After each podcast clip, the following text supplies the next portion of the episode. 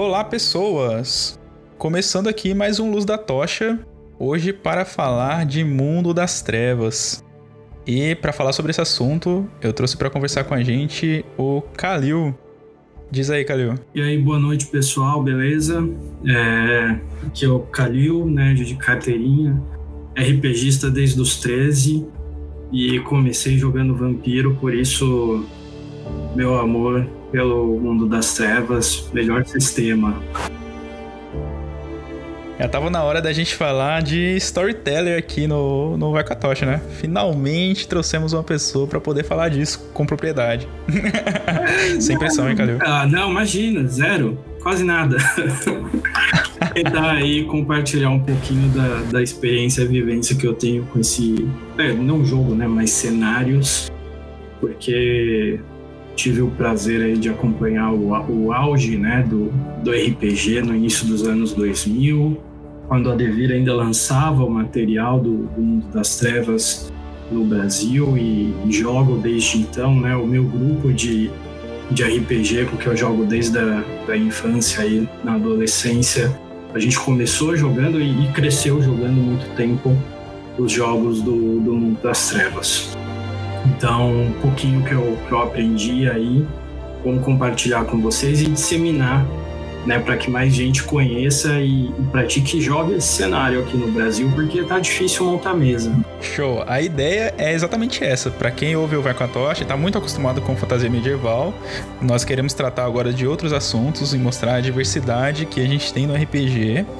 E acho que Mundo das Trevas é um ótimo cenário para quando a gente fala de storytelling, né? Mas antes de entrar no assunto, é, eu queria dizer que este podcast está sendo gravado ao vivo no twitch.tv barra vai com a tocha podcast. Então, se você quer vir gravar com a gente, conversar com a gente no chat enquanto a gente estiver gravando, segue a gente no Twitter, no Instagram, arroba vai com a tocha, que a gente fala por lá quando que vai ter próximo episódio, quando que a gente vai gravar, quais assuntos. E aí você pode vir conversar com a gente.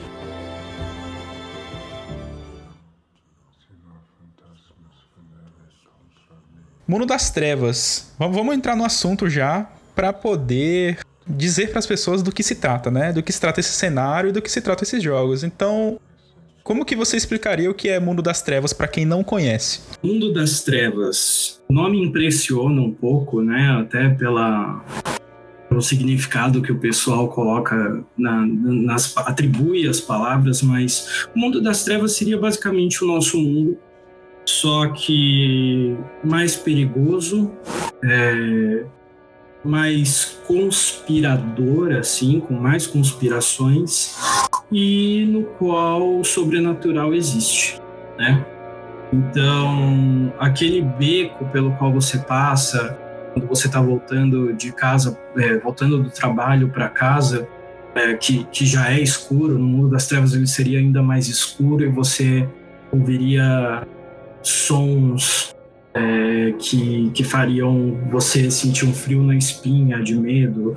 É, vampiros existem, lobisomens existem, fantasmas existem, toda sorte de monstros existem. Né? Então, o mundo das trevas, eu acho que a, a grande inovação do jogo foi justamente criar uma grande variedade de possibilidades de cenário e, e de criaturas usando o nosso mundo é, como base. Né? Então, o mundo das trevas é o nosso mundo mais perigoso, mais escuro é, e com criaturas sobrenaturais, todo tipo que, que você puder imaginar. Tem uma coisa que, que o pessoal da White Wolf fez depois que criou, foi popular, fez bem foi popular o mundo das trevas com, com diversas criaturas aí para todo gosto de, e todo tipo de jogador. Então você tá me dizendo que é um mundo real, só que com monstros e criaturas místicas, enfim, das lendas que nós conhecemos geralmente como lendas. Então, como é, como é que é? Eles andam pela rua? É tudo. Você tem que lutar por sua vida? Como que é viver nesse mundo? E como é ser um humano nesse mundo? Bom, basicamente, se você é humano, você é a presa. Não para todos os monstros, mas você tá, não está no topo da cadeia alimentar, você está na base dela. É, o Mundo das Trevas, ele começou, foi lançado no, nos anos 90 O primeiro jogo foi o Vampiro à Máscara, foi o jogo que começou tudo isso.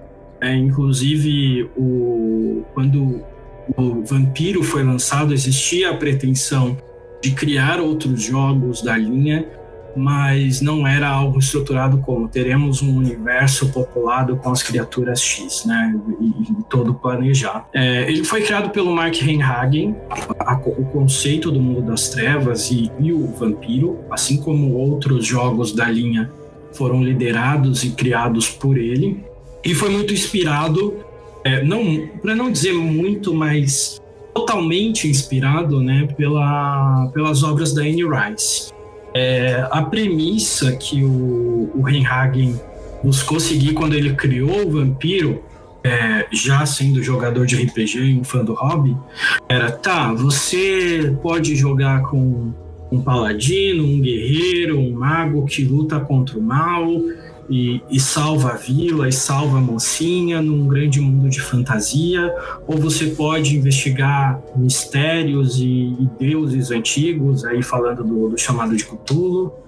É, ou você pode jogar com anjos e demônios, é, quando a gente fala de, de Inomine, né, que são todos jogos que vieram antes do Vampiro. Mas e se você jogasse com um monstro?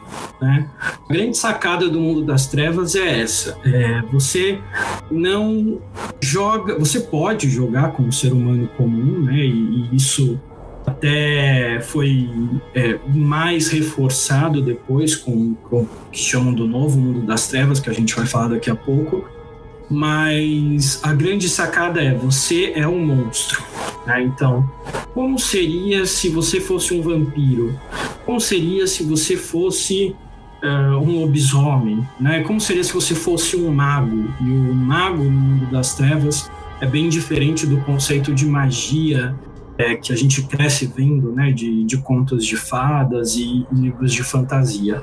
Então as coisas funcionam da seguinte forma: quando você joga Mundo das Trevas, você joga em um dos muitos cenários da linha e você interpreta um monstro. Então, é, e por que que isso tem grande inspiração nas obras da Anne Rice? Porque ela deu uma sobrevida ao mito do vampiro, não uma sobrevida, mas ressuscitou completamente né, o mito do vampiro, que já tinha perdido muito do, do seu charme é, depois do, do Drácula, é, ao criar uma obra que é toda baseada na perspectiva do monstro. E sob uma, um mitos, né, o, é o, o conjunto, aí, o universo do, do do, do, cenário dela é completamente diferente do anterior. Então, é, antes vampiros eram maldições é, sobrenaturais, mas você nascia um vampiro ou você era amaldiçoado e se transformava num vampiro por algum tipo de feitiço.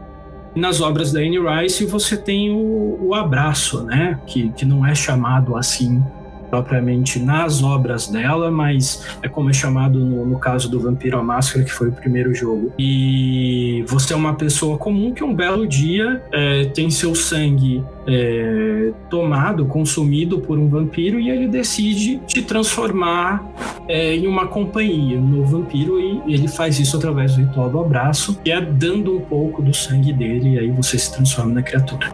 Então isso inspirou muito o Reinhagen e daí ele veio com a ideia do jogo do Vampiro à Máscara. E aí, é... como funcionam as coisas quando você joga no mundo das trevas? Uh, você tem, dentre como eu mencionei, né, as várias linhas que você pode escolher e você interpreta esse monstro, essa criatura é, nesse mundo que é como o nosso, tem os mesmos problemas do, do nosso mundo, e até mais pelo fato do sobrenatural ser muito real, né? E o mundo ser mais perigoso. É, e quando você interpreta um vampiro, por exemplo, você faz parte de uma sociedade complexa, cheia de política, e maquinações e é, tramas e golpes, é, uma intriga dentro da, da sociedade vampírica, né, dos membros que eles chamam. Eu acredito que a gente vai falar depois sobre cada um dos cenários, mas você pode ser da Camarilla, é o Camaria, como alguns chamam, que é a, a que tem o status quo e controla a sociedade vampira e reforça, né, garante que a, que a máscara seja cumprida, que, que é o acordo entre os vampiros de não revelar a sua existência para a humanidade, justamente por uma questão de sobrevivência, lógico, porque, né, imagina se nós soubéssemos que vampiros são reais, acho que qualquer um ia querer sair caçando e garantir que os sanguessugas não existissem. É, se você joga com lobisomem, você é herdeiro né, do, do sangue do lobo e, e, você herda essa, não maldição, mas tem essa herança espiritual na qual você tem a capacidade de, de se transformar em um monstro, uma criatura muito forte para proteger, no caso do, do mundo das trevas original, é, proteger o, o mundo e, o mundo natural e garantir que ele não seja destruído pela, pela Wither, né? E a gente pode falar depois sobre, sobre essa trindade do, do metagame. Eu acho que você entrou num ponto, num ponto legal. A gente falou já de dois monstros, né, que tem no mundo das trevas. Mas a gente pode. Vamos fazer assim. Fala o que você, os que você lembra de cabeça, que eu sei que são alguns, que envolvem cenários que estão envolvidos todos nesse mundo das trevas. Mas a gente fala de cada um e um pouquinho mais ou menos o que significa aquele monstro dentro do mundo. E todos esses que o Kalil vai citar são monstros que você pode ter como personagem dentro desse cenário. Aí a gente explana um pouquinho e em episódios futuros a gente pode detalhar cada um deles. Claro, claro, com certeza. Bom, então acho que antes da gente falar dos monstros, é legal a gente falar de uma questão que, ao mesmo tempo é, que oferece muito material para jogo no mundo das trevas, acaba engessando e foi, em grande parte, motivo é, do final dele, né? Que, que agora foi retomado de uns anos para cá da, da fusão da White Wolf com uma outra, uma companhia, né? Produtoras de jogos e até o nascimento do Vampiro Quinta Edição que foi um grande retcon. Essa é uma história boa de se contar. a Mari Constantini falou aqui. É, então, o mundo das trevas é como um jogo da vida, só que hardcore. É, basicamente isso. É o jogo da vida, mas bem hardcore. Então, o metagame do mundo das trevas ele envolve o quê? É, envolve né, a, o conceito de que nosso universo, a Terra, não é o único planeta no universo e o nosso universo não é o único universo na existência do multiverso, mas aí dentro dessa, dessa coisa da, da existência, o mundo das trevas ele é muito focado, claro, nos planos ligados à Terra. Então você tem o, o mundo físico, material, que é o, o, nosso planeta, né, o mundo que a gente vive, como eu disse, é, é o nosso mundo, e você tem planos paralelos ou planos externos. É muito similar com o que o D&D prega ao final do livro dos jogadores, né, que ele fala lá dos dos multiplanos, a viagem extraplanar, é, foi muito inspirado no D&D nesse sentido. Então você tem a Terra, você tem o mundo espiritual, que é a Umbra, que é um, um reflexo do, do nosso mundo, só que basicamente composto, né, total por, por espíritos, então você tem uma fauna e, e flora espiritual, e o que acontece no mundo físico reflete no mundo espiritual e vice-versa. Então, digamos que um local em que houve um grande incêndio, como um cenário que eu gosto muito de usar no Novo Mundo das Trevas, que é Chicago. É, na história da cidade de Chicago, houve um grande incêndio é, no início do, do século XX, em que muita gente morreu, boa parte da cidade foi destruída, isso criou um reflexo no mundo espiritual que existe até hoje. Né? A cidade já foi reformada, é, existem arranha-céus no, no, lugar, casas, enfim, a vida segue, mas no mundo espiritual é, não foi bem assim, né? não se recuperou ainda. Então, no mundo espiritual, no local onde o incêndio foi mais severo, ainda é, existem chamas e espíritos das chamas habitam, enfim, isso reflete no mundo físico ao tornar a ressonância daquele, daquele local mais perigosa, mais sombria. Né? Então, esse é um dos planos. Uh, existe, por exemplo, de um outro cenário, o plano, é, o plano faérico, né? assim como no D&D, que é o mundo, muita gente chama das fadas, mas no, no mundo das trevas são os changelings, né? Baseado naquela lenda celta de criaturas que vivem num, num mundo mágico que raptam crianças e raptavam pessoas, deixando um clone delas no lugar e levando elas como escravas para o universo. Acho, acho que é escandinava, né? Além do escandinavo, eu acho, não é? Isso, isso, isso. E aí a gente tá falando de um dos, dos jogos que é Changeling, que é dessa criatura que você pode jogar com, como um desses monstros, certo? Isso. No Changeling você era uma pessoa comum e um belo dia foi raptada e levada para o reino do, dos Fai e deixaram uma réplica no seu lugar. Depois de muito sofrer lá, independente da corte que você serviu, você por algum motivo consegue fugir, foge pelo que eles chamam de, de da muralha, né? Que, que é basicamente uma muralha de, de espinhos, como aquelas que cercam, né? Mansões e casas, né? A SEB, a chamada no jogo. É, e você volta pro, pro nosso mundo, o mundo normal, ah, para descobrir que você foi reposto por, por essa réplica, esse clone, e você não é mais o mesmo. Depois de viver por determinado tempo no mundo dos, dos Fey, você foi transformado de alguma forma. Então, você joga como uma pessoa, né, no mundo comum. Você tem a aparência, você mantém essa é, aparência humana normal, mas a sua forma real você pode ser um troll, você pode ser um elfo, pode ser qualquer outra criatura. E que chamam o Changeling sonhar e Changeling os perdidos, no caso do novo mundo das trevas. É, quando a gente fala do mundo espiritual da Umbra, você tem lobisomem, né? O cenário do jogo. Então, ao você jogar com lobisomem, você joga com uma pessoa que tem essa herança no sangue um determinado episódio da sua vida, você passa pela primeira transformação e aí se descobre um Garou, né? Que é como eles se chamam. E o que, o que é legal no lobisomem é que você pode começar como ser humano ou como um lobo, certo? Sim, é, todos os jogos. Isso eu acho bem massa.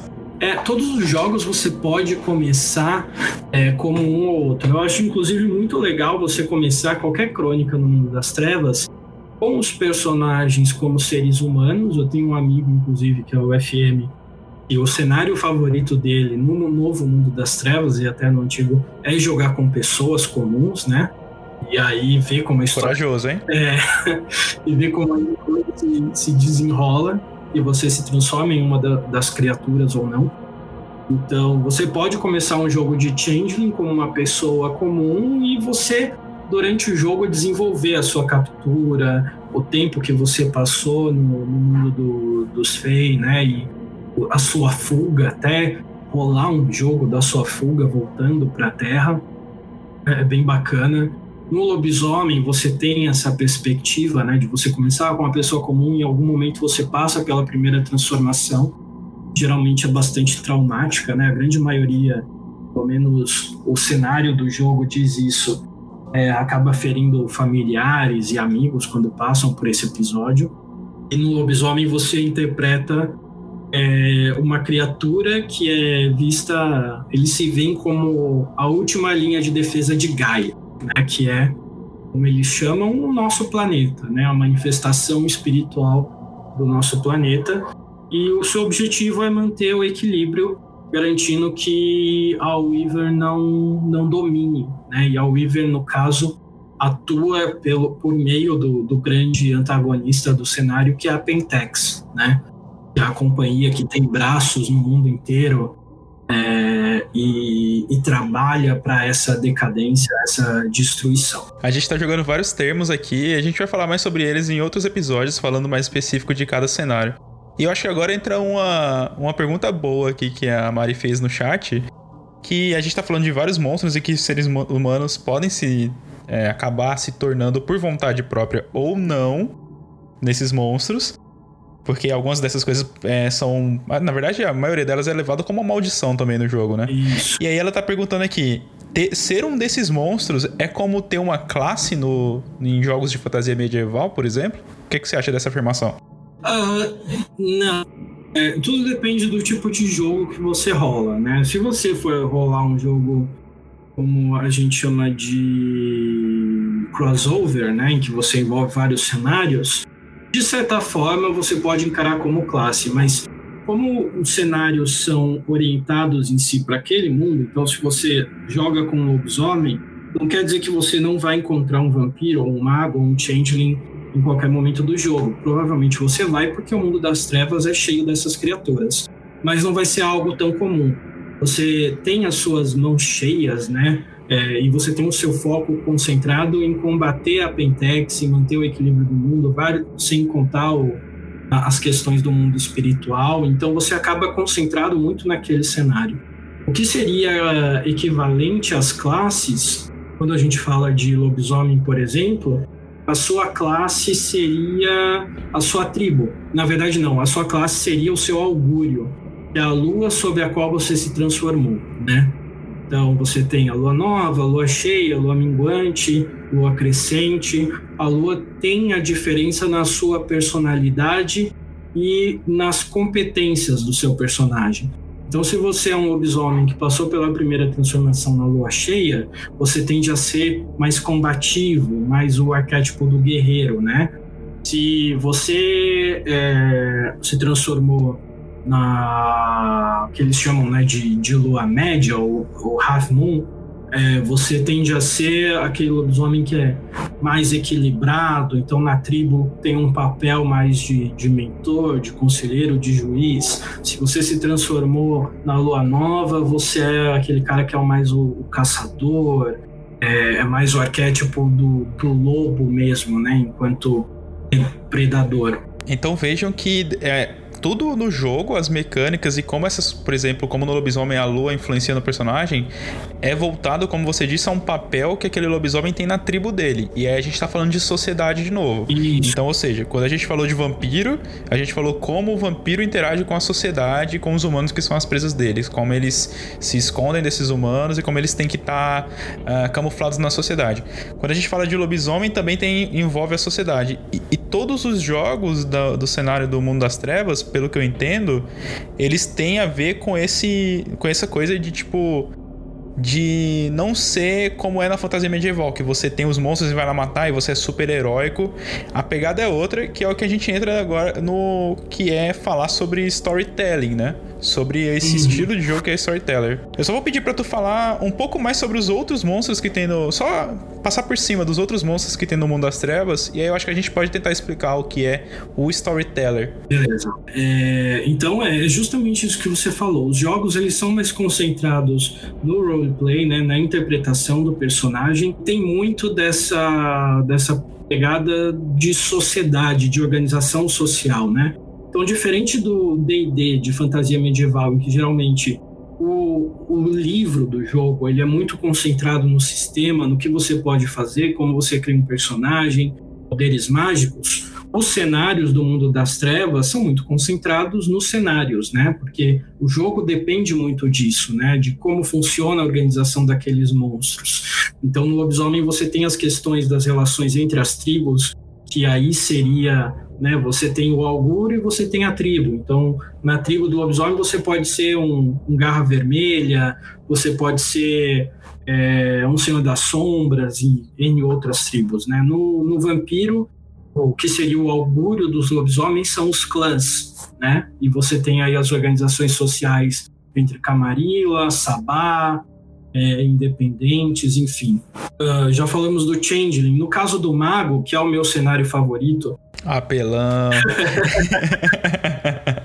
é o meu cenário favorito, mas é, é um jogo incompreendido, né? Ele tem, lógico, o seu, seu nível de complexidade, mas porque eu diria que é o jogo que oferece a melhor visão assim do mundo das trevas, justamente por você por lidar com o tema da existência.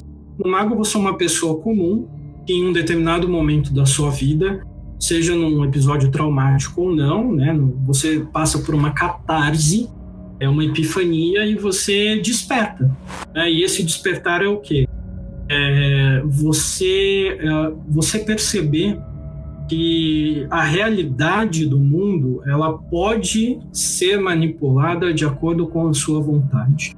Então, o mundo como um todo, os planos da existência e não só o mundo físico, ele é submisso à sua vontade. É claro que aí existem as questões de, as questões de, nível, de níveis de poder, né? Você quando desperta não pode fazer qualquer coisa, mas é, você vai conquistando essa iluminação. Por isso o nome do jogo, o primeiro é Mago à Ascensão, né? o foco do, do cenário.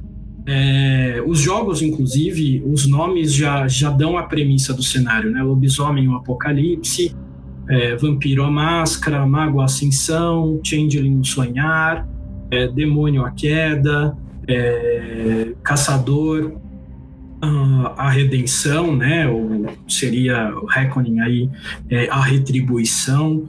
Enfim, o cenário já entrega qual é a sua premissa. No caso do mago, você é essa pessoa que despertou. Então você altera a realidade. Basicamente, você, como mago, você tem essa habilidade de alterar a realidade. Isso parece muito para mim, né? Eu sempre fiz esse. Parece muito com o Planinauta, né? Com o Planeswalker do Magic, né? Quando ele acende a centelha. É bem engraçado. É, é muito parecido com, com o Planeswalker do, do, do Magic, o Planinauta. É, muita gente compara Mago com Matrix. Ah, porque você descobre que a realidade não é aquela. Eu acho uma comparação errada, por quê? No Matrix, você, tá, você tem a comparação do fato de estar adormecido e não perceber que você vive numa realidade simulada, mas não é essa bem a premissa. Né? No Marco você não vive numa realidade simulada, a realidade é aquela. A diferença é que você vive num mundo no qual a realidade ela é o que é chamado de realidade consensual, né? Então, o que a maioria das pessoas acredita é o que acaba se estabelecendo como real, né? Então, o mundo inteiro acredita é, e sabe que. a gravidade existe, a gravidade exemplo. existe, né? Então, se uma pessoa começar a flutuar, que não é impossível, você não pode soltar a bola de fogo com a mão. E aí é que entra uma das grandes coisas. Isso, isso parece bastante New Gaiman também, né? É. New Gaiman tem essa, aquele deuses americanos que a crença faz aqui, o deus ter poder. No, no mago, é, tem, tem um nome até, né, pra esse, a quebra de realidade, né? O paradigma, eu acho que chama, paradigma, não é? exatamente. Então, se as pessoas acreditam que a gravidade existe, é mais difícil pro mago conseguir voar. É alguma coisa assim, não é? É, e aí você tem um efeito que é o que estabelece o grande controle no mago, que é o paradoxo, né? É, se você faz uma coisa dessas, aí tem a diferença dos efeitos do que você faz, né? Que é o coincidente vulgar. Você pode fazer uma magia quando ela é coincidente, você realiza ela de uma forma que quando ela acontecer, é, se tiver pessoas à sua volta, ou a realidade em si não vai é, dar o retorno, né, ou, ou que seja o coice de volta é, em você, porque, ok, aquilo parece ser plausível. Então, uma magia de entropia, no caso do, do mundo das trevas original, que você lida com sorte, decadência e tal, é, você pode fazer com que você jogando dados em Las Vegas, você se dê bem algumas vezes. As pessoas vão começar a suspeitar se isso acontecer várias vezes seguidas. Todas as vezes, né? Exatamente. Agora, vulgar é justamente você começar a voar, soltar a bola de fogo com as mãos, é, enfim, tirar. A soltar uma bola de fogo no meio de Tóquio, por é... exemplo, deve ser uma coisa bem difícil, né? Pois é, você até consegue fazer, mas não vai ser legal quando o paradoxo te pegar. E geralmente ele pega. E sobre os outros? Tem uma pergunta que eu quero fazer, agora é uma pergunta real. Isso eu realmente não sei. Não, vamos ver como que você me diz. O, os jogos do mundo das trevas, a gente joga, quando nós somos jogadores, nós jogamos com monstros. Nós somos com monstros e geralmente a gente quer é, dependendo da sua trilha que você quer, que você segue, você quer ser mais hum, humanista, ou você quer ser. Quer, quer controlar aquele monstro de fazer aberrações. Existem mecânicas nesses jogos que algumas vezes você não vai conseguir controlar e coisas ruins vão acontecer e faz parte da mecânica. Mas é, e sobre o mago? O mago é um monstro também? Pela ótica do resto do, da humanidade, sim. E do grande vilão antagonista do cenário, que é a tecnocracia. Que inclusive eu estava comentando num, num, grupo no Discord de RPG esses dias, o pessoal quis me matar. Mas é, sob a ótica de um dos criadores do, do Mago, que é o, o Phil Brucato, a tecnocracia, na verdade, não é uma vilã, né? Mas a mocinha do. Tudo que a tecnocracia quer é criar um mundo seguro para a humanidade. Ponto. É o objetivo deles. Então, monstros, magos, que são a principal ameaça, né? São todas ameaças à humanidade e a um mundo mais seguro. Então, a tecnocracia, o objetivo dela não é assegurar uma, uma realidade estável, um grande paradigma só. É tornar o mundo mais seguro. Então, no Mago, sim, sob a perspectiva do resto da humanidade, você é um monstro. e da tecnocracia mais ainda. Você é um, um desvio, como eles chamam, né? Aham. Uhum. Legal. E agora vamos, vamos falar muito de mago já. Que a gente, eu acho que o, um episódio de mago ascensão é, vai ser massa. É, e, e, sobre o, o Wright? Eu não sei como que é a tradução em português do Wright. Aparição. Aparição? Aparição em português. Na aparição, você é uma pessoa que morreu e você vive entre o mundo dos mortos e o mundo dos vivos e você tem que conviver com a sua que eles chamam de sombra, né? Que é uma Então para você que acha que no mundo das trevas, se você morreu, você vai ter paz? Uh -uh. Não tem. De jeito nenhum. a aparição é bem bacana. É, mas é do, dos, de todos os jogos é o que tem a temática mais madura, assim e que eu acredito que, que exige um pouco mais dos jogadores, porque você não só tem a situação, né, um tema que, que é a morte, e no novo Mundo das Trevas isso ficou um jogo que chama Geist, que é muito bacana, inclusive, é, mas você tem uma segunda consciência com você, que é a sombra, né? E a sombra geralmente ela vai se manifestar na sua cabeça nos piores momentos possíveis e que te impele, te compele a, a fazer coisas que do contrário você não acharia muito legal.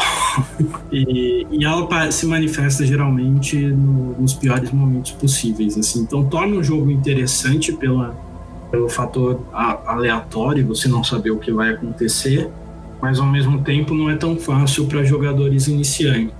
Um cenário que tem um grande tabu no mundo das trevas, porque é, eles lançaram ainda o W20, né? Como vários outros jogos da linha, que comemoração aos 20 anos do jogo. Mas ele. É, muita gente não joga pela temática, né? É um jogo mais introspectivo, é, não abre tanto espaço por um espírito de, de aventura, assim como um jogo de lobisomem ou vampiro, por exemplo. Então acabou não sendo um cenário tão popular, mas eu gosto bastante, bem, bem maduro, bem legal. E aí, além de aparição, você tem demônio, que demônio, né, até o nome do jogo já entrega, né? Demônio a queda.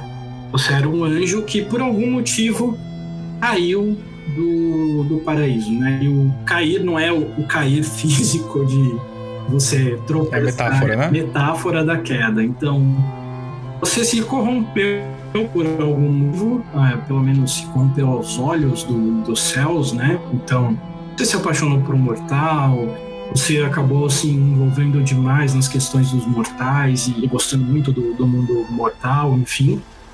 E você cai, né? Você so, sofre essa queda e você, o grande desafio do jogo é você conseguir conviver sendo constantemente caçado por outros anjos ao mesmo tempo em que procura o seu lugar é, nos planos da existência, né? Porque dentre todos os cenários, demônios talvez seja o mais incompreendido.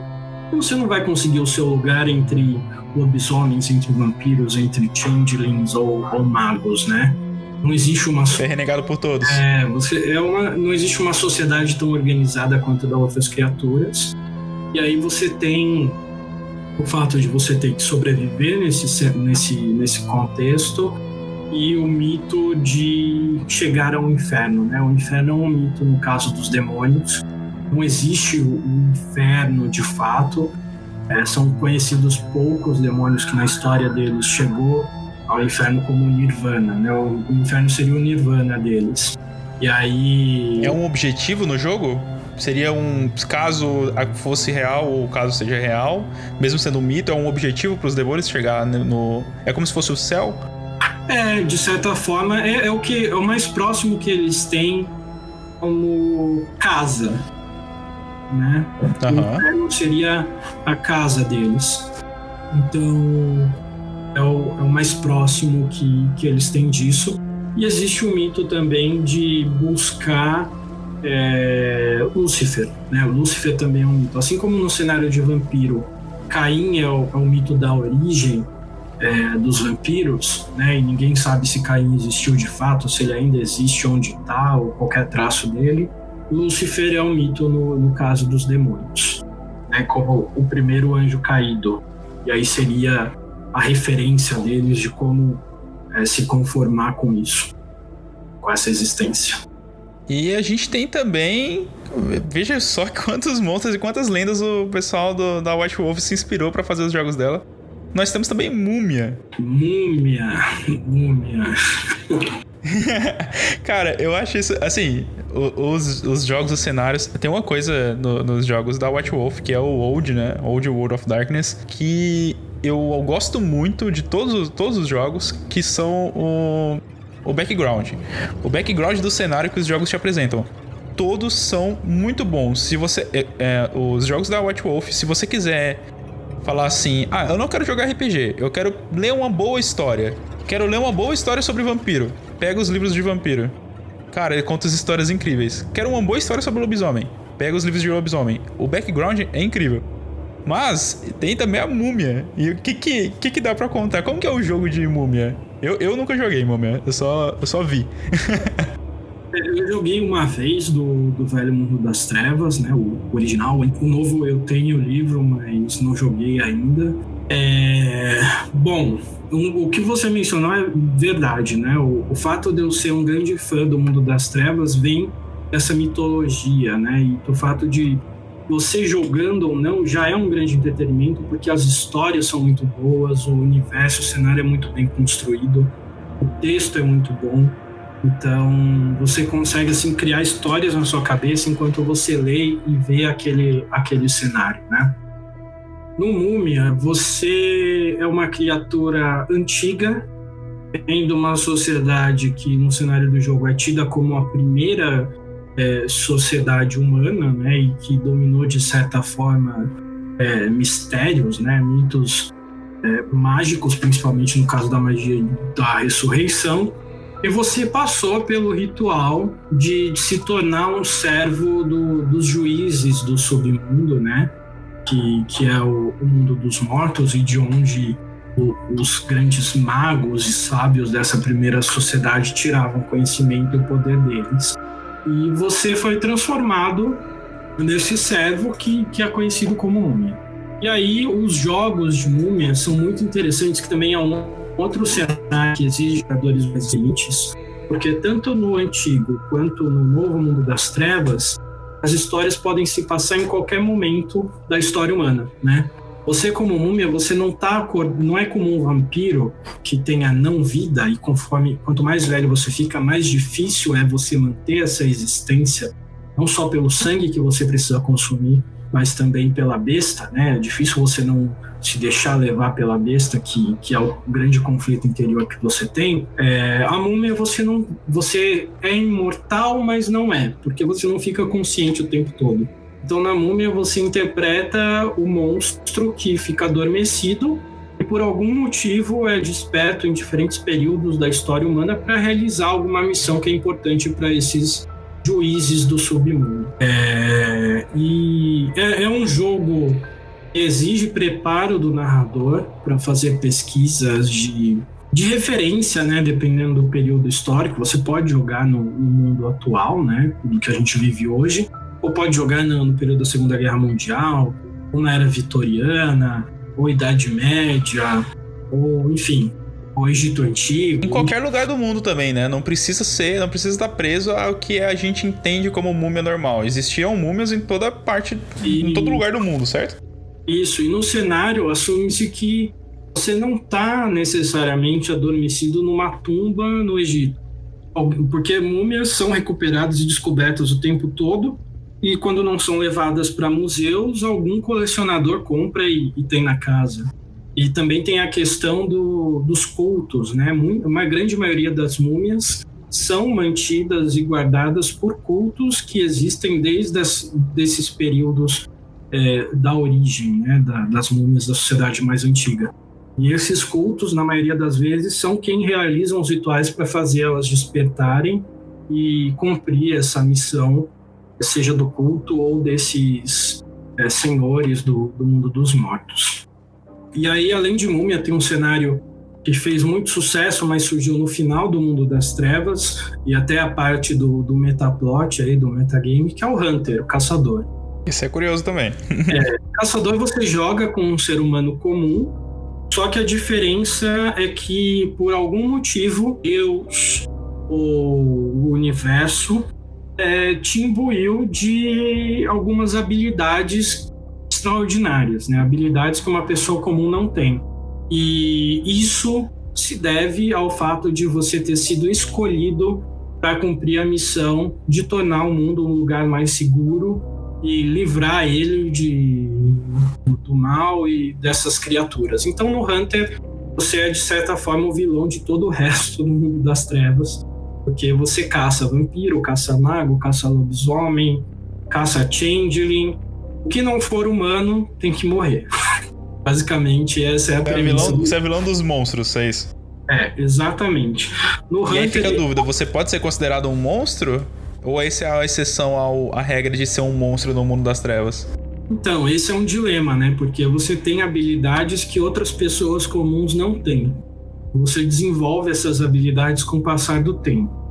É em certa medida, quando você chega num determinado ponto, você ainda pode ser uma, um ser humano ou você se tornou aquilo que você combate? É um dilema do jogo. Você pode se corromper, por exemplo? Ou Sim. favorecer uma facção, talvez? Sim, é comum. É, a corrupção é um tema presente em todos os jogos.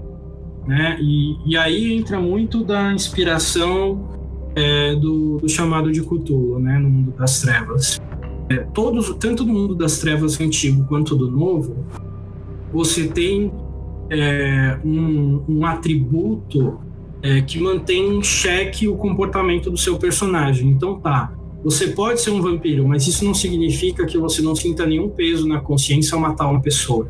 Você é um ser humano e você ainda tem essa psique humana. E isso vai te trazer consequências, né? No novo mundo das trevas. Inclusive, isso é o que te mantém longe da besta, que é o que você quer evitar, certo? Exatamente. É o que te mantém longe da besta e é o que torna mais fácil você se misturar aos humanos e sobreviver. É, no novo mundo das trevas, essa mecânica de controle, no caso do, do cenário base, é chamada de moralidade, né?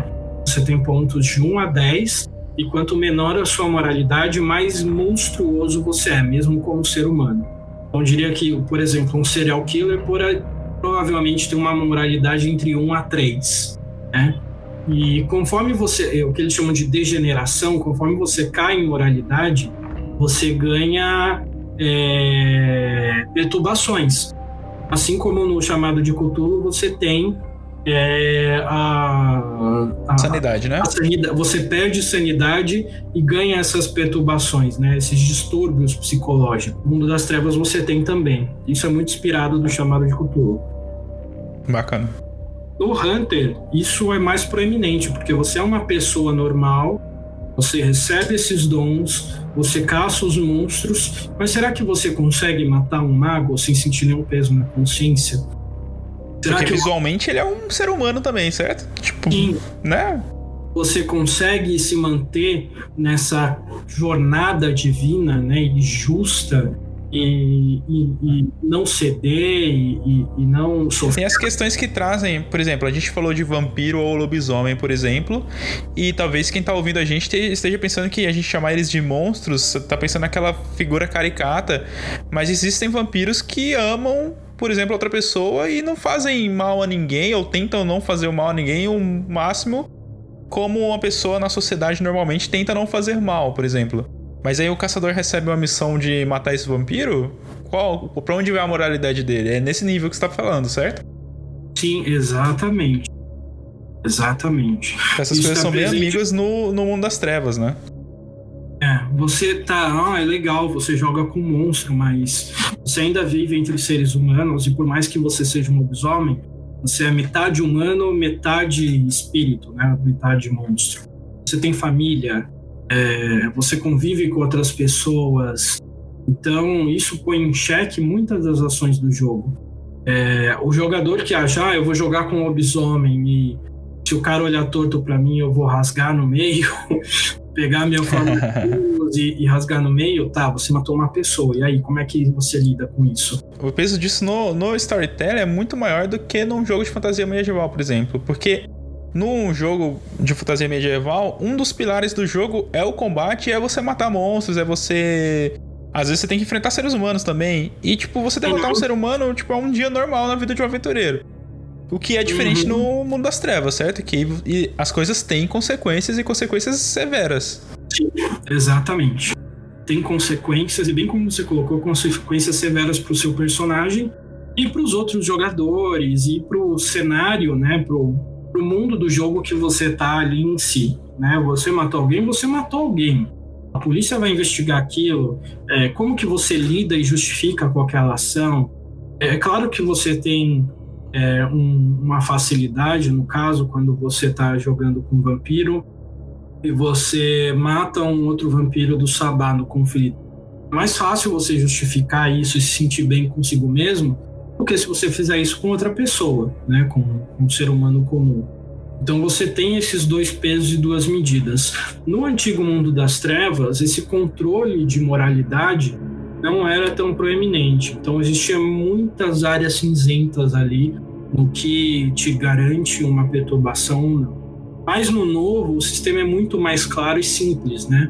Você tem ali o que eles chamam de hierarquia de pecados. Então, de acordo com o nível de moralidade que você tá, é, o jogo te diz: se você fizer tal coisa, você tem que fazer uma rolagem para checar se você não perde moralidade e se não ganha uma perturbação né, que são as hierarquias de pecados. Então, isso deixa o jogo muito mais interessante, ao meu ver, e, e valoriza mais a interpretação. É, dos monstros, tem mais algum monstro que, que o pessoal quer saber? De cabeça que eu, que eu conheço, pelo menos, acho que foram todos. Acho que, acho que pra gente fechar, eu, vou, eu gostaria que tu falasse sobre a diferença de storyteller e storytelling. E sobre como esse modelo de jogo, esse, esse tipo de jogo é, de storytelling funciona num jogo de RPG e onde entra a interpretação do jogador nisso. Bom, é, primeiro falar sobre o que esses jogos têm em comum. Né? Tanto o storyteller quanto o storytelling usam dados de 10 lados. É 10 só que você rola é, o que o jogo chama de parada de dados, né? Então, nos dois casos, você tem atributos, habilidades e os poderes do, do seu personagem, dependendo do cenário, em que você soma isso com uma parada de dados e rola, e dependendo do resultado, você tem um número alvo, no caso do Antigo Mundo das Trevas, que é o nível de dificuldade que o narrador o mestre estabelece, que você atinge todo dado em que você atinge aquele número alvo, você tem um sucesso, né? É, no novo mundo das trevas, só é considerado um sucesso para qualquer dos cenários. É, inclusive, essa foi uma grande evolução, porque eles ah, lançaram um livro que é um módulo básico, que contém todas as regras base do jogo, e depois cada cenário com os seus poderes e as suas características específicas de cada criatura, cada. Bem bacana isso, né? Dá uma unificada nas mecânicas do, do mundo, né? É. O grande problema do antigo é que as regras se repetiam em todos os livros, então você perdia páginas nisso que você poderia dedicar a, a falar mais do cenário, mas que cada jogo é, tinha situações específicas. Então, o pessoal falava de overpower porque é, realmente você colocar um vampiro contra um lobisomem, o nível de poder para fazer um crossover é muito mais difícil, porque um lobisomem é, era chamada máquina de moer carne, né? Parecia que você estava jogando Bulls quando você jogava com o lobisomem, porque você pegava uma parada de dados gigante e rolava. 30 de 10, joga na mesa, o, o, o vampiro só fala, beleza, desisto. É, é, a mesma coisa com o mago. Então, tinha esses desequilíbrios de sistema. Então a principal diferença é essa. No Storyteller, é, o sistema Storyteller que é o original, ele usa D10 também. Todos os jogos têm a mesma premissa de você somar atributo, habilidade, mais modificador de equipamento ou algum poder que você está usando. E você tem o nível de dificuldade definido pelo mestre, que pode ir de 5 até 10. E todo um era uma falha é, crítica. Então, uma falha você não atingiu o número alvo, uma falha crítica é 1. E você tinha muitas etapas de rolagem. Então, num combate, por exemplo, no Storyteller, você tinha primeiro uma rolagem para ver se você acertava, por exemplo, é, um golpe no seu oponente. Depois uma rolagem de dano. Aí o oponente tem a rolagem para ver se ele desvia do ataque ou que ele absorve o dano. Então, um combate demorava muito mais tempo. É, e os, mas os dois cenários priorizam muito o que é a interpretação de personagem. No storytelling, você tem um sistema único, permeia todos os cenários. É, você também usa o D10, também usa a premissa de parada de dados, sobre, somando atributo, habilidade mais uma característica. Só que sucesso só é considerado 8, 9 e 10. Se você tira um 10, você rola o 10 de novo e todo um cancela um sucesso que você tiver, começando pelo número mais alto. Então, se você jogou cinco dados, você tem é, um, tem um 10, um 9 e um 8, um vai cancelar o 10 e você fica com 9 e 8, ou seja, você não rola o 10 de novo. E você só tem uma falha crítica se você faz o que o jogo chama de, de rolagem de chance. É numa situação na qual os modificadores te deixaram sem nenhum dado para rolar e você rola um único dado e só se você tirar 10 é sucesso. No entanto, se você tirar um, é uma falha crítica.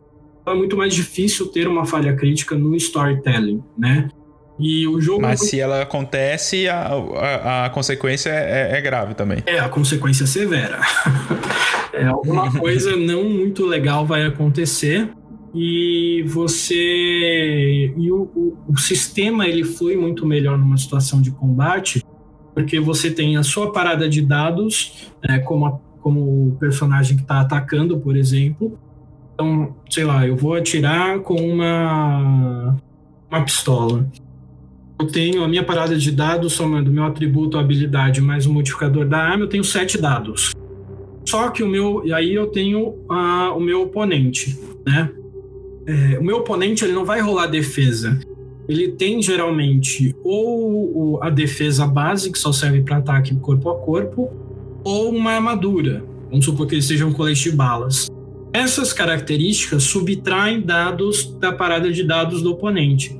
Então, se eu sou o cara que estou atirando, tenho sete dados, meu oponente está um colete que tem de, de nível 2, eu tenho que subtrair dois dados da minha parada e eu rolo 5. O que eu tirar de sucesso é o que ele vai tomar de dano. É uma coisa mais simples, né? Eles deram uma enxugada na mecânica, né? Muito mais simples, né? Você não tem, por exemplo, como no caso de D&D, de comparar classe de armadura e ter mais isso, aquilo e N uhum. Eu tenho uma parada de dados, você tem a sua característica de defesa, eu subtraio dos meus dados a sua característica de defesa e rolo. E quem tá executando a ação que faz a rolagem e beleza. É, rola, Não tem muito segredo. Rola os dados que sobrarem. E aí o que for de sucesso é o que o oponente toma de dano.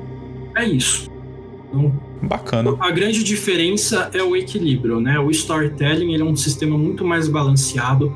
Para você jogar crônicas de crossover é muito mais fácil rolar uma crônica que tenha magos e lobisomens, por exemplo.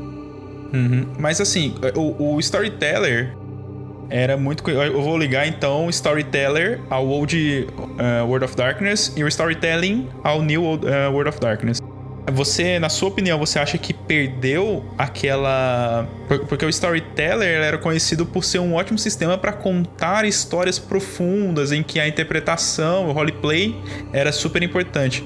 Você acha que isso se perdeu de alguma forma no storytelling ou foi só vantagem? Na verdade, foi só vantagem porque ficou muito mais fácil você contar histórias, né? O sistema ficou muito mais simples é, você não tem tantas variáveis. Uma vez que você leia o livro básico, tem as regras básicas, você consegue praticamente coordenar e entender como rola, claro, exceto as características de cenário, de cada cenário, qualquer um dos jogos do mundo das trevas. É, então ficou mais fácil você contar essas histórias e valorizar a interpretação com storytelling. É, o Storyteller é ainda um sistema muito simples, na minha opinião, dos sistemas de RPG. Eu tive contato com, com bastante. É, ainda é o mais fácil de todos de você entender. É o mais fácil para você introduzir uma pessoa no mundo do RPG, porque você tem ali as bolinhas, né? você não tem que somar modificadores, você não tem tanta matemática. É de 1 a 5 você tem aquela quantidade de pontos para distribuir naquele bloco e você escolhe e distribui de acordo com o que faz mais sentido. Então, os dois são simples para você conduzir uma boa história. Só que em termos de mecânica, é mais fácil você resolver e manter o foco na história no storytelling, né? O, um, o antigo mundo das trevas, ele acabou com uma série de questões do... Acabou, mas ressuscitou, agora teve o retcon, né? É, a partir do Vampiro quinta edição, mas ele acabou muito, não só pela situação da, da White Wolf, que, que teve uma série de questões financeiras. E agora a gente está falando da, da editora que publicava, que criou, enfim. Da editora, mas muito pelo chamado metaplot, né? Porque era tão é, forte a questão de como as coisas evoluíam em cada cenário, tanto que as edições não eram só revisões de regra, mas atualizações do que estava acontecendo. Então, quando você chega no Mago terceira edição, por exemplo, você tem a tempestade de avatares, o que torna o despertar muito mais difícil e etc. Então, o mundo e o que tá influencia os outros jogos da, do, do, mesmo World of Darkness, né? E ainda existe a história humana, porque eles se inspiram nas, nos acontecimentos que aconteceram no nosso mundo real para dizer que tal coisa aconteceu porque tal vampiro fez tal coisa. Tipo, eles explicam os acontecimentos reais com coisas fantásticas do mundo das trevas, não é isso? Exatamente. Então você pode jogar um, um vampiro segunda, um mago segunda, mas se você tem uma crônica que está acontecendo há muito tempo, você quer se manter atualizado com o que a editora está fazendo acontecer no cenário. E eles lançaram né, o tempo de Time of Judgment, que foi o que botou fim no mundo das trevas, o apocalipse eles. E isso basicamente terminou com o cenário. E a pressão era tão grande com, desse, desse metaplot, esse metagame, que eu, o mundo das trevas foi perdendo um pouco do seu charme, né? E aí teve toda a questão dos problemas financeiros da White Wolf. Um grupo de editores que trabalhou em outros jogos é, falou: não, o, o, o jogo é, é, muito bacana, a gente tem uma solução, e decidiram lançar o um novo Mundo das Trevas, que seria. É, muita gente viu como reboot, mas não é reboot, né? Seria como uma linha alternativa e é assim que eles tratam hoje. E até, é um retcon mesmo. É, até mudaram o nome por causa disso. Então, como, é, continuou como White Wolf, mas quem tomou o controle foi esse grupo de desenvolvedores que criaram aí Vampiro Requiem, Mago de Espetar, Lobisomens Destituídos, Caçadora Vigília, Demônio a Queda.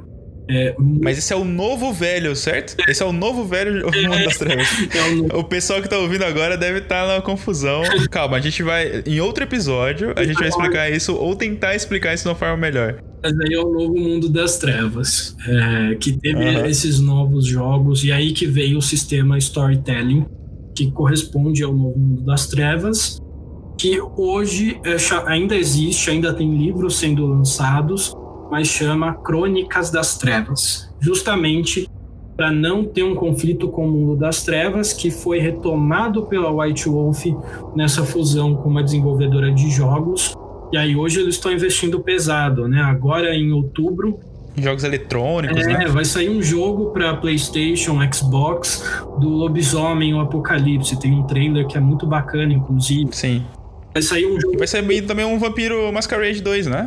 Vai sair. Parte da Masquerade 2. É Blood, acho que é Bloodlines 2. É, Blood, é, é verdade. Não é The Masquerade, né? É outra coisa. Então eles estão investindo nesse, nesses jo em jogos eletrônicos também. Eu acredito que para fazer uma. Um, para aumentar a marca, né? Para voltar a marca. Porque nos anos 90, é, o Mundo das Trevas era muito forte. É, a temática de vampiro era muito forte. Vampiro gótico, então era bem forte. Inclusive aqui no Brasil teve uma época que foi bem forte também. E aí eu acho que eles foram perdendo um pouco a força e agora acho que eles estão querendo voltar, né? Por isso que eles estão investindo em outras mídias e eu tô ansioso. Eu também tô bem ansioso acompanho aí as lives que eles fazem sempre e tem muita novidade, jogo. Dizem até que eles vão retomar o projeto de levar para cinema, né, o Mundo das Trevas. Olha aí, hein? Deu certo. Mas só pelos jogos, os trailers que eu vi, eu tô bem animado. E o mais legal é que eles não abandonaram, né? Os dois ainda existem. Até fizeram uma atualização nas regras para manter o Crônica das Crônicas das Trevas e existem em paralelo. Você pode jogar os dois ou escolher o seu preferido e só jogar aquilo. E Mas deixa é... eu ver se eu entendi, só pra, só pra ajudar quem tá ouvindo e pra ver se eu entendi também. Existe o velho mundo das trevas. Isso. E aí existe o novo mundo das trevas, que é um, um, uma linha paralela do velho. E agora existe mais um novo, que é o novo novo, não sei como é que é. o novo das trevas, ele acabou no tempo de julgamento e não saiu mais nada pra linha. E foi nessa época em que esse grupo de desenvolvedores é, resolveu é, criar uma nova linha para o mundo das trevas e continuou se chamando Mundo das Trevas. Eles não chamaram de novo Mundo das Trevas, justamente para não gerar essa confusão. Tanto que você vê nos livros tem World of Darkness, né? É, só que com um novo conjunto de regras centralizado, etc. É, em algum momento do início do, dos anos ali 2010, a White Wolf é, se fundiu com uma desenvolvedora de jogos, que acho que chama Cypher Games, alguma coisa assim, não lembro o nome, e recebeu um investimento. E aí, com isso, é, como o antigo mundo das trevas era uma propriedade que não era desenvolvida pela White Wolf até então, eles estavam é, só é, fazendo material para o novo mundo das trevas, existiu uma cisão. E aí os desenvolvedores que haviam tomado o controle formaram uma companhia que chama Onyx Path e eles é, continuaram desenvolvendo jogos e produtos para esse cenário que era o novo mundo das trevas. Para não confundir e aí não é, é, perder tudo que já havia sido feito para o Old Wood, digamos assim, o Classic World of Darkness, eles mudaram o nome para Crônicas das Trevas. Fizeram uma pequena alteração no conjunto de regras. Tanto que agora eles estão lançando segunda edição é, com essas regras atualizadas de todos os cenários.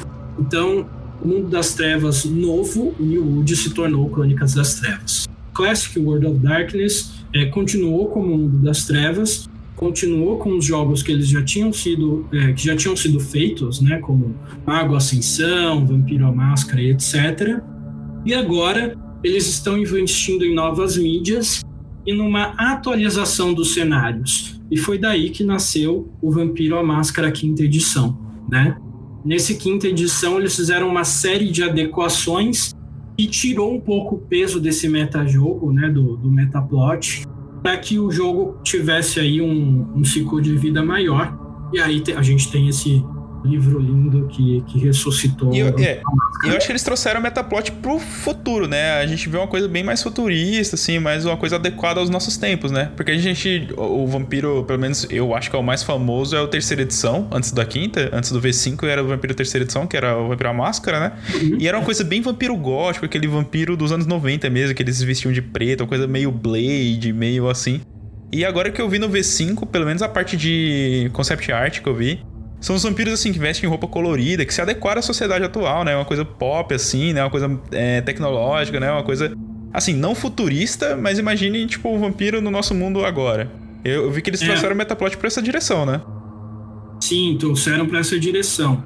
É, eles atualizaram o jogo para o nosso mundo, né? Tiraram aquele peso que existia no, nos anos 90 e a, aquela, aquela noção apocalíptica e e atualizaram para o mundo de hoje, né? E aí o, o Metaplot não tem tanto peso é, quanto tinha no Vampiro à Máscara, por exemplo, a, o retorno né, dos antediluvianos, a Gerena, sim, sim. que eles voltariam, beberiam sangue dos vampiros de, de gerações mais uhum. fracas e tal.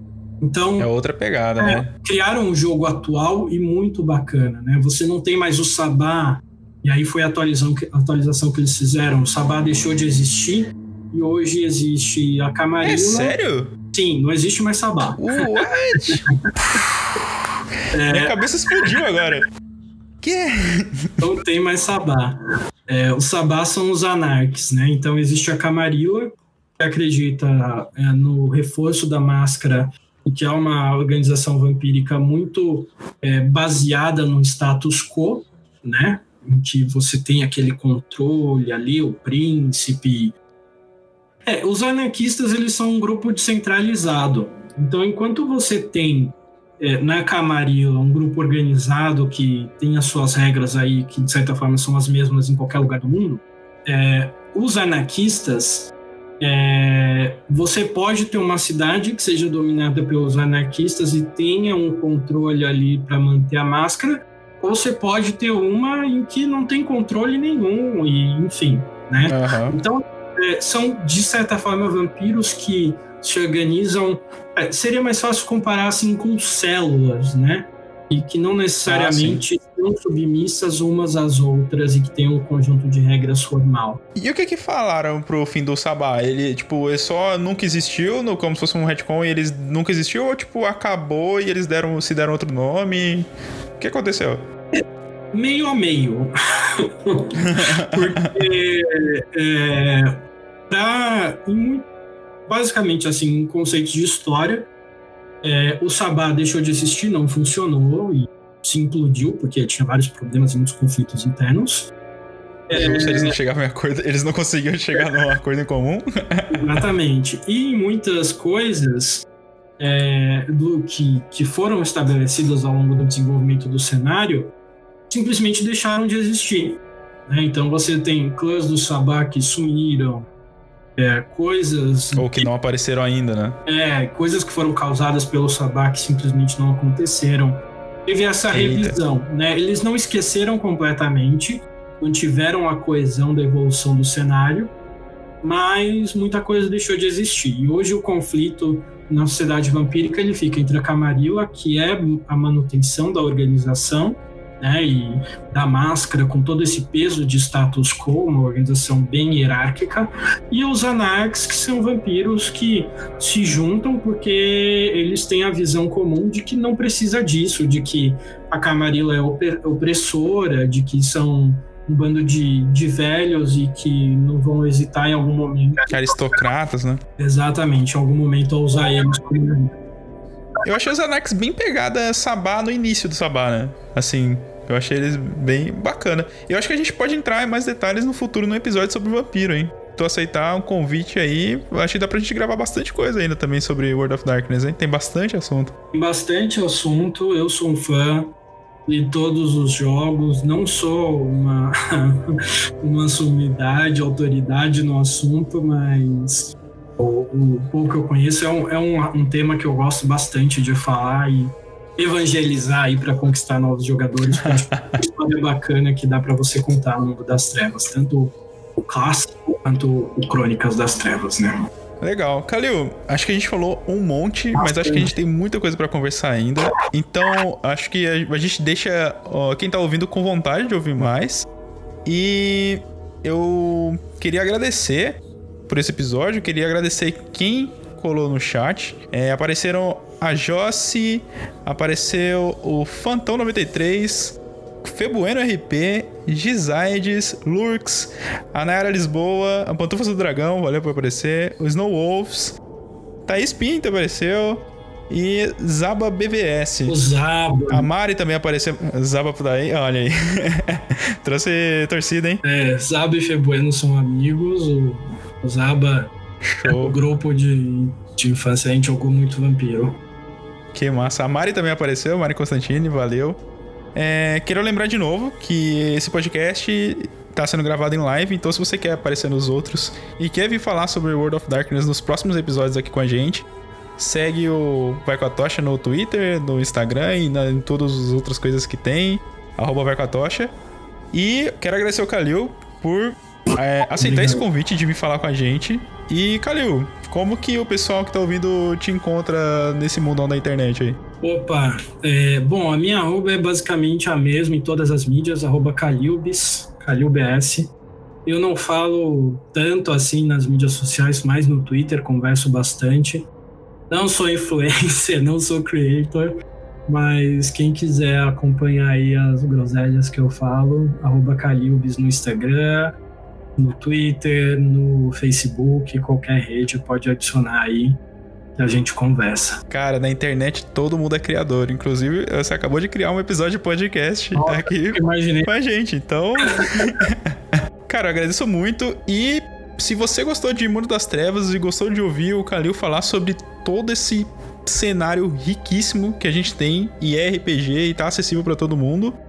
Uh, o Kalil tá procurando pessoas para jogar RPG. Sim, por favor. Então é um, é um, cara que manja muito do cenário e eu acho que é uma boa oportunidade para quem quer conhecer e jogar com ele. Então procurem lá o arroba dele, KalilBS, em todo que é lugar aí, enchem o saco dele que ele vai ter um monte de trabalho agora. É, e, e quem quiser jogar, eu tô formando uma mesa. A gente vai fechar semana que vem de Geist é, no canal, no Discord da Camila Gamino, o, que Boa. é conhecida aí pelos jogos e as Deusa da RPG, deusa menor da RPG, é isso? Tô com uma mesa agora no Discord da Camila Gamino, a deusa menor da RPG, como, como mencionado pelo Stefano. É, quem quiser jogar Geist, a gente está fechando o grupo na semana que vem com uma sessão zero é, vai ser para jogar por texto, mas é uma sessão zero na, na próxima quinta-feira. Então, só aparecer lá no, no canal do Calil, dentro do, do Discord da Camila Gamino, que serão mais que bem-vindos aí para aprender e jogar com a gente. Muito bom. E encha o saco do Calil no, nas redes sociais que ele tava, tava, ele me falou que tava procurando player. Então, enche o saco dele lá. Pode encher o saco, mandar mensagem à vontade. Players são sempre bem-vindos. Calil, obrigado. Obrigado para quem veio no chat. E acaba assim esse Luz da Tocha, mas esperem por mais, porque tem muito assunto para falar de Mundo das Trevas ainda. Tchau, tchau. Falou, pessoal. Tchau, tchau.